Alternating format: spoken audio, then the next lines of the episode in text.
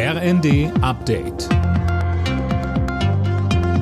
Stündlich neu. Auf den Punkt informiert.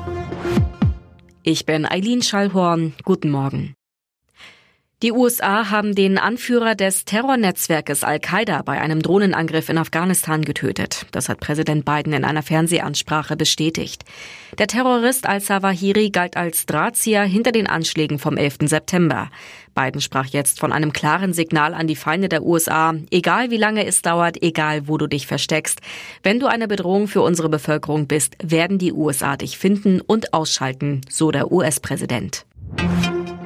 Nachdem der erste Getreidefrachter seit Beginn des russischen Angriffskriegs die Ukraine verlassen hat, wird das Schiff heute in Istanbul erwartet.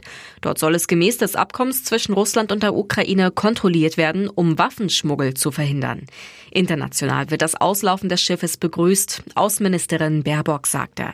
Aber wir haben auch gesehen, dass ein Tag nach Unterzeichnung dieses Getreideabkommen das russische Regime Odessa bombardiert hat. Deswegen ist in diesen Zeiten nichts gewiss. Aber es ist umso wichtiger, dass alle Versuche unternommen werden, das Getreide aus der Ukraine herauszubekommen, weil die Welt braucht dieses Getreide. Denn dieser Krieg wird eben auch als Kornkrieg geführt. Sozialverbände und Gewerkschaften weisen Forderungen nach einer Rente mit 70 scharf zurück. Das wäre nichts anderes als eine Rentenkürzung, so der Sozialverband Deutschland.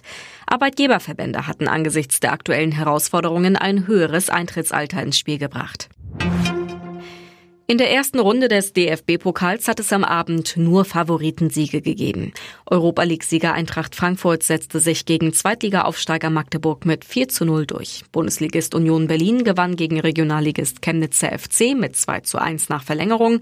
Erstliga-Aufsteiger Werder Bremen bezwang Regionalligist Cottbus ebenfalls mit 2 zu 1 und Darmstadt 98 aus der zweiten Liga gewann gegen Drittligist Ingolstadt mit 3 zu 0.